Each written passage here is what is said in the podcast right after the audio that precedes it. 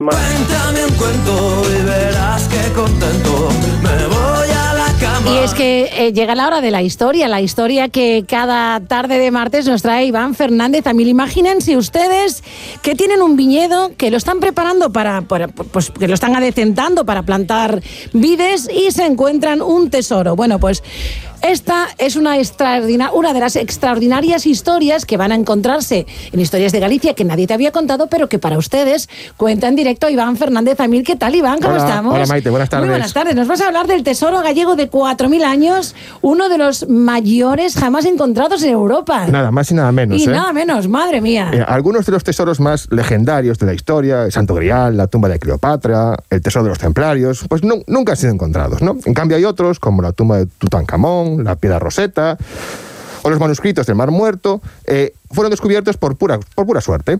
Eh, uno de los mayores tesoros de la Edad de Bronce fue encontrado en Galicia, como, como has dicho, y su hallazgo también fue pues, totalmente casu- casual. Hoy hablamos de la historia de un descubrimiento que se convirtió en uno de los mayores tesoros de la prehistoria jamás encontrados en Europa. El tesoro de Caldas, 27 kilos de oro puro. Ahí es nada, ¿eh? Bueno, todos conocemos Caldas de Reis, un ayuntamiento en la provincia de Pontevedra, y tiene un nombre que es, tiene una gran historia detrás, su nombre, que aunque, aunque no, se, no, seguramente no se sepa, ¿no? Eh, fue llamado así Caldas de Reis por ser el lugar de nacimiento en el siglo XII del rey Alfonso VII, el emperador, lo que conllevó, bueno, pues el cambio de nombre de la ciudad en su honor, ¿no? Fue aquí en Caldas cuando, el 20 de diciembre de 1940, unas, unas personas trabajaban haciendo agujeros en la tierra. Unos agujeros que eran para unos postes de piedra, para un viñedo. Estaban plantando que van a plantar albariño, seguro. Pues no lo sé, pero posiblemente, posiblemente. Bueno, uno de estos, de estos señores metió una barra de hierro en el suelo y cuando la sacó vio una lámina dorada muy fina. Dijo, ostras, ¿qué pasa aquí? Volvió a meter otra vez la barra y al tirar, al tirar de ella salió un aro dorado más grande. Sorprendido, claro, avisó a sus compañeros y empezaron a retirar la tierra con mucho cuidado. Bueno, ¿qué era lo que ahí había? Bueno, pues lo que encontraron los dejó alucinados. No me Se encontraron con unos objetos enterrados en el suelo a pocos centímetros que tenían un total un peso total de 27 kilos y estaban realizados en oro puro. Eran pues vasos, platos, bueno, en fin, eh, habían descubierto uno de los mayores tesoros de la edad de bronce de toda Europa. Pero claro, estábamos en, la, en los años de la posguerra.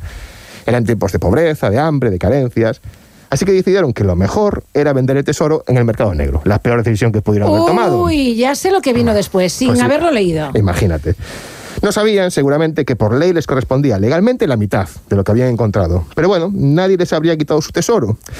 Pero el miedo a perderlo los llevó a tomar esa decisión. Errónea. Sí, Grave totalmente. error. Cambió, cambiaría sus vidas para siempre. Bueno, llegaron a un acuerdo para repartirse el botín en partes iguales, ocultar el descubrimiento y comenzar a vender las piezas eh, clandestinamente. Sí.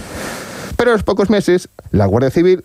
A la Guardia Civil le llegaron rumores. Los rumores, es lo que tienen. Circulaban por caldas, ¿no? Había personas que iban diciendo por los bares que en sus casas bebían con vasos de oro. De oro, claro. Eso pues levantó las En sospechas. época de hambruna. ¿Y qué ocurrió? Pues lo que tenía que ocurrir, que los descubrieron y todos los implicados fueron detenidos. En junio, Vaya, de, por Dios. en junio de 1941 se recuperaba lo que aún quedaba del tesoro, 14 kilos y 900 gramos. Bueno, la mitad. Sí, faltaban 12,1 kilos que nunca fueron recuperados, ¿no? Ay, esos los escondieron, no decían beber en vasos de oro. Efectivamente.